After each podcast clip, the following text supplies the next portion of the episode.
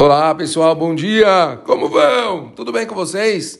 Continuamos o nosso estudo diário dos 48 caminhos para atingir a sabedoria.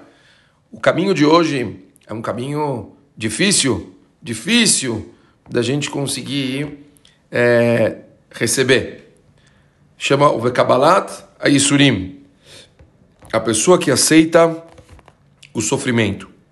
O que significa aceitar o sofrimento? Escreve Urash aqui.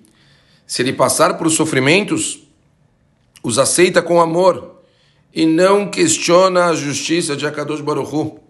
Ele entende que Akadosh Baruchu recompensa as boas ações, principalmente no mundo vidouro e não nesse mundo. Se alguém que estuda não tem essa clareza, ele poderá abandonar completamente os estudos quando vir que seu esforço não lhe protege. Mamash, algo tão difícil das pessoas conseguirem receber. Uma pessoa, quando ela sofre por uma situação complicada, ela passa por uma situação desfavorável, ela sofre alguma coisa, o automático, ela fala, como Deus pode fazer uma coisa dessas comigo? Como a Kadosh Baruch pode deixar uma coisa dessas acontecer comigo? Como eu posso estar passando por uma situação assim? E por isso, a gente tem que saber que tudo que acontece nas nossas vidas é a Kadosh Baruch isso já sabemos. E portanto, mesmo as coisas difíceis, elas têm um propósito real. Pode ser que elas estão acontecendo para que a gente possa crescer, pode ser que elas estão acontecendo para que a gente pague o que a gente tem que pagar nesse mundo e receba somente coisas boas no outro mundo, mas a gente sabe que não tem ninguém zoando a gente, rindo da nossa cara, tirando sarro, alguém querendo que a gente se dê mal. Hazve Shalom.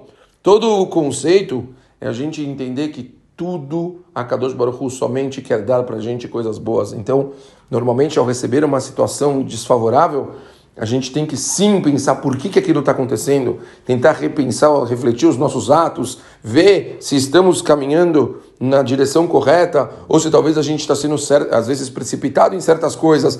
É muito importante, os momentos difíceis servem de reflexão. Então, essa é a palavra certa, é reflexão.